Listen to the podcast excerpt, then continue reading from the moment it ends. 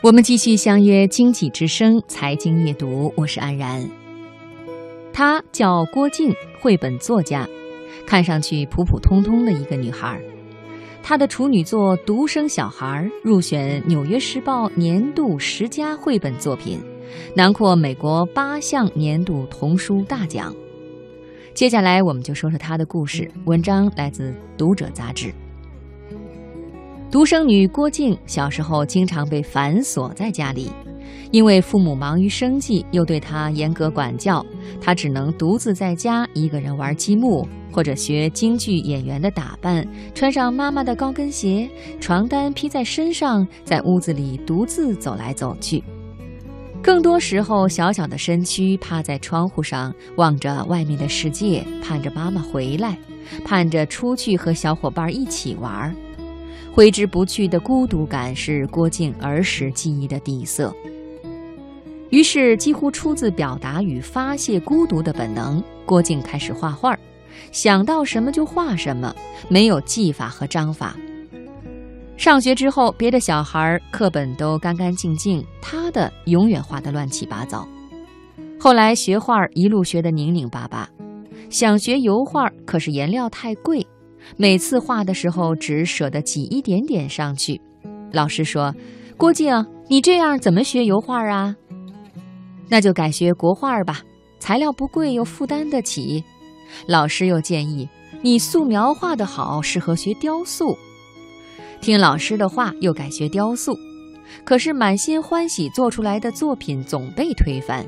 老师说：“你这不行啊，都没有棱角啊。”改成老师想要的样子，方正有棱角，可是每个人的作品都像是一个人做的。老师像拿个模具套在每件作品上，套在每个人身上，规则模具之外的都是错的。后来老师们下了定论：郭靖，你学来学去也就速写还行。大学五年一直活不成别人期待的样子。郭靖痛苦极了，自卑到骨子里。学生时代都好热闹，宿舍女孩们都打扮漂亮的出去玩儿，他一个人在宿舍里画自画像，一张又一张，有一种全世界的繁华都与自己无关的悲凉。活来活去，世界依然如儿时那么孤独，唯有画画可以托付。大学毕业第一份工作是父亲托关系给安排的。收入稳定，工作轻松，可是做了几个月，简直要了他的命。整日对着 CAD 图纸，不能画画，郁闷不已。从小是个听话的乖孩子，第一次想要拒绝父母的安排，给母亲的电话里带着哭腔，说我还是想画画。母亲不理解，可是心疼女儿，说那怎么办呀？不然你就自己找份工作看看。郭靖在网上四处投简历，对工作唯一的要求就是能画画，什么插画师、游戏原画师、绘画老师，他都投。终于被北京的一家游戏公司录取，做游戏原画师。为了画画，人生中第一次违背父母的期望，甘心情愿步入辛苦漂泊的生活。游戏原画师做了三年。又飘到新加坡做动画，工作忙碌，收入不错，可以接触新鲜的动画，技能提升不少。这条路走下去，安安稳稳，前景可期。每天上班按公司规定的规划画画、吃饭、买衣服、聚会、卡拉 OK，生活越来越丰富，心却越来越迷茫，左挪右移。多少物质，多少社交也无济于事，陷入一种平静的绝望里。那个时候，别人问他：“你的梦想是什么呀？”他随口回答：“现在谁还说什么梦想？有个房子就不错了。”嘴上虽然这么说，心里却一遍一遍质问自己：“郭靖，难道你真的可以过没有梦想的生活吗？那当初拿起画笔又是为了什么？”一次次被自己心里的问题撞击着，他不停地想起当初那个拿起画笔什么都不想，只是要画画的自己。独生小孩的故事情节就从那个时候跑进脑海中来。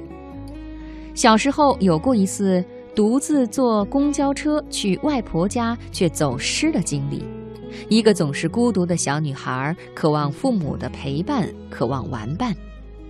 于是从走失的故事开始，郭靖在心里为孤独的小女孩画了一个玩伴，一只鹿，一个长梦。他迫不及待地想要把故事画出来，心也突然踏实下来，对未来比以往任何时候都要清晰坚定。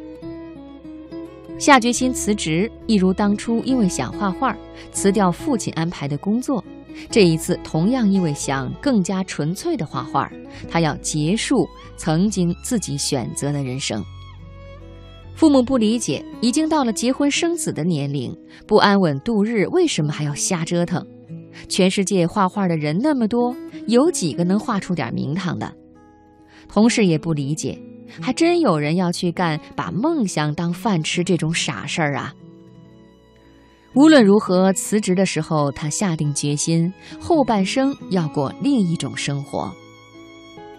木心先生曾经在自己的书桌上贴了这样一句话：“艺术广大之极，足以占据一个人。”郭靖甘愿此后的人生纯粹只被画画占有，除了心底澎湃的冲动和一腔孤勇，他无依无仗。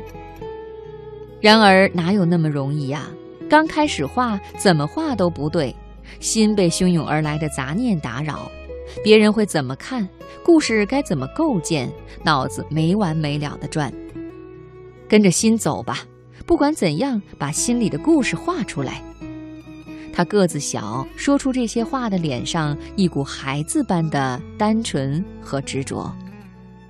你能控制的只是如何耕作这块土地，不能控制的是土地上最后结出怎样的果实。他让自己静下心来，不要着急，向内看，把嘈杂的声音都撇掉，只一心画画。心静到极处，方生慧根。佛陀说什么是修行？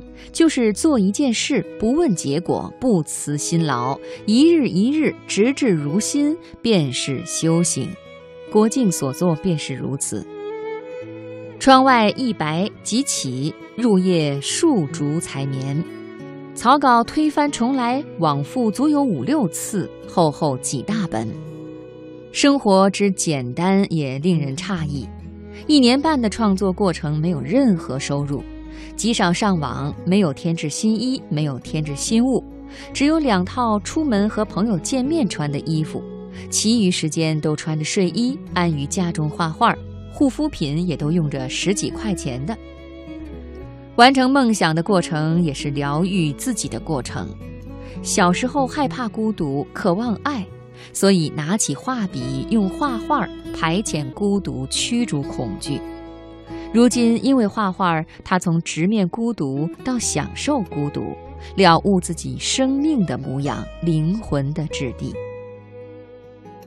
当你跟随内在的冲动去完成自己，全宇宙都会给你能量。独生小孩完成的那一天，郭靖明白，对所有被孤独啃咬的同类，他会发出治愈的能量。